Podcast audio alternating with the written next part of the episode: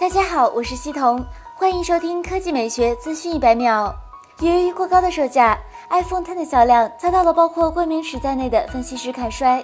虽然在苹果的财报上，iPhone 10表现十分亮眼，但就目前的市场而言，对 iPhone 10的需求已经大幅度减弱。可能是为了刺激市场，新的 iPhone 10配色被曝光。一位坐标深圳的推特用户 Mr. White 分享了这张图片。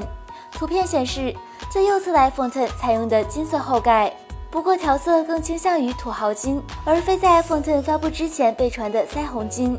不过，苹果是否会推出，以及何时推出该款配色的 iPhone X，暂时还没有确切消息。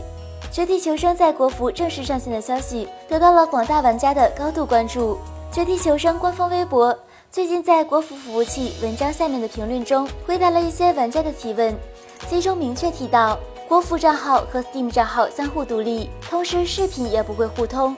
这意味着国服吃鸡上线后，Steam 中的服装饰品等均无法转移到国服中，这对 Steam 平台绝地求生的视频购买无疑是一个打击。如果你确定会转移到国服，现在可以考虑先出售了。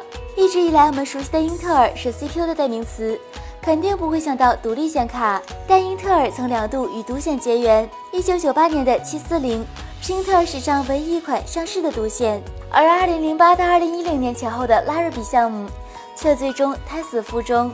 最近，英特尔挖走了 AMD 显卡业务负责人 Roger Cuddery，任命其为核心与视觉计算事业部首席架构师、高级副总裁，其目的不言而喻。